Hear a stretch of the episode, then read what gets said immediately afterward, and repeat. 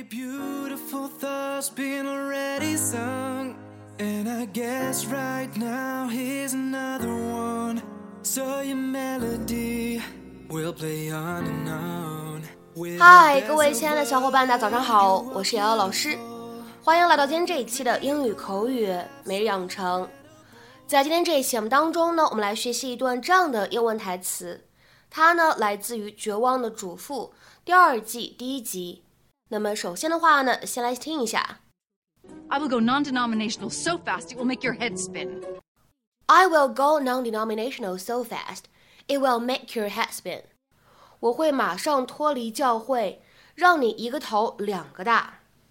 I will go non-denominational so fast it will make your head spin. I will go non-denominational so fast it will make your head spin。那么在今天这样一段英文台词当中呢，我们需要注意哪些发音技巧呢？首先，第一处，it 和 will 放在一起的话呢，其实会有一个类似于不完全爆破的处理，所以呢，我们可以读成 it will，it will，it will。再来看一下末尾的位置，head spin 放在一起呢，可以有一个不完全爆破。所以呢，我们可以读成 has been。has been。Obviously, I've known Rex for years, but when it comes to writing a eulogy, I like as much input from the family as possible. Oh, well, um, what kind of input? Oh, he means anecdotes, little stories. Isn't that what you mean, Reverend? Well, yes, but uh, also. I thought that you might need some help, so last night I stayed up all night and tried to remember funny things and moments that said so much about Rex as a person. My, how, how many pages do you have there? Fifteen.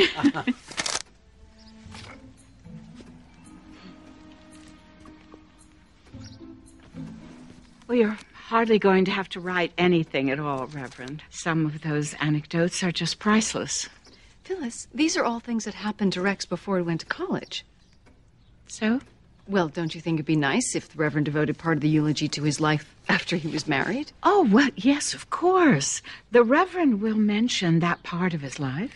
He's going to do more than mention it. That's the part he'll focus on. In fact, I think three anecdotes from Rex's childhood is more than enough. Uh, that, that seems fair. Well, whatever you think is appropriate. Fine. I just thought if we were going to focus on a time in Rex's life that we might as well focus on the happiest time. Let's talk flowers. Now, I know lilies are traditional, but I think I can get you a deal on some white roses.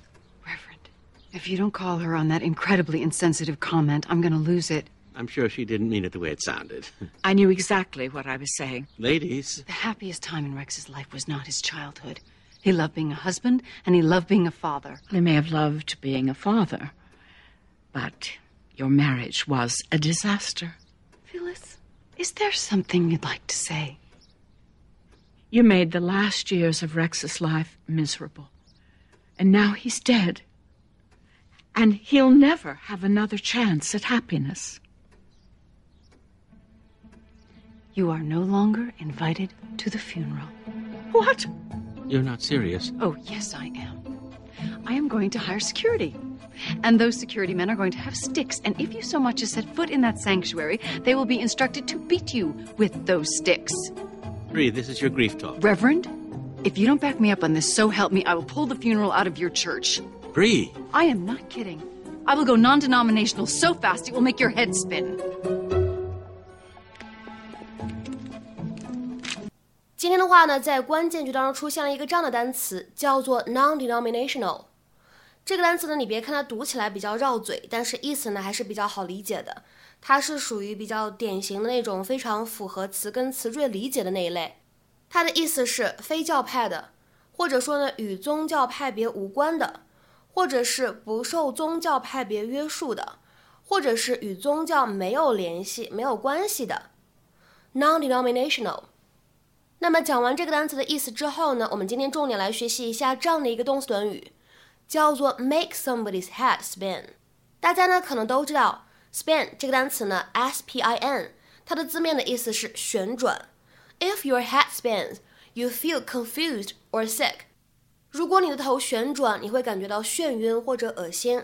所以呢，英文当中 make somebody's head spin 这个短语呢，它的意思是什么呢？To make one feel very dazed。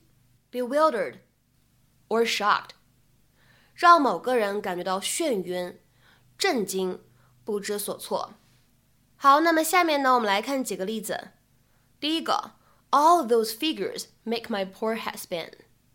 那些数据让我脑袋发晕。All those figures make my poor head spin。下面呢，我们再来看一下第二个例子。His theories on economics are enough to make your head spin。 它关于经济学的理论足够把你整懵，或者说呢，能够让你看晕或者听晕啊，这样一个意思。所以呢，末尾的这个部分呢，其实就相当于 make you feel very confused。有可能这个人他的经济学的理论呢是非常复杂、难懂、晦涩的。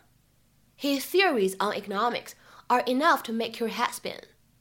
下面呢，我们再来看一下最后这个例子。If you try anything, I'll sue you so fast it'll make your head spin。如果你轻举妄动，我会第一时间告你，让你吃不了兜着走。If you try anything, I'll sue you so fast it'll make your head spin。那么在今天节目的末尾呢，请各位同学尝试翻译以下句子，并留言在文章的留言区。那本厚厚的教材把我整晕了。那本厚厚的教材把我整晕了。那么这样一个句子应该如何去使用我们刚刚学习过的短语 make somebody's head spin 去造句呢？